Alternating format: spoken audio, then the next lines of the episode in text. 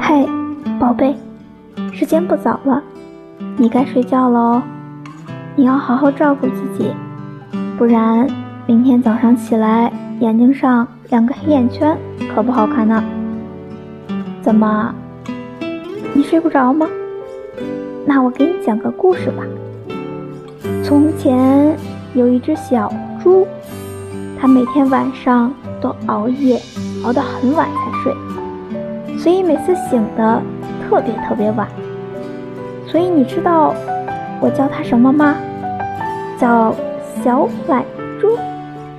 所以这个故事告诉我们，早点睡呢。放心啦，明天早上起来我还会喜欢你啊。乖，晚安，宝贝。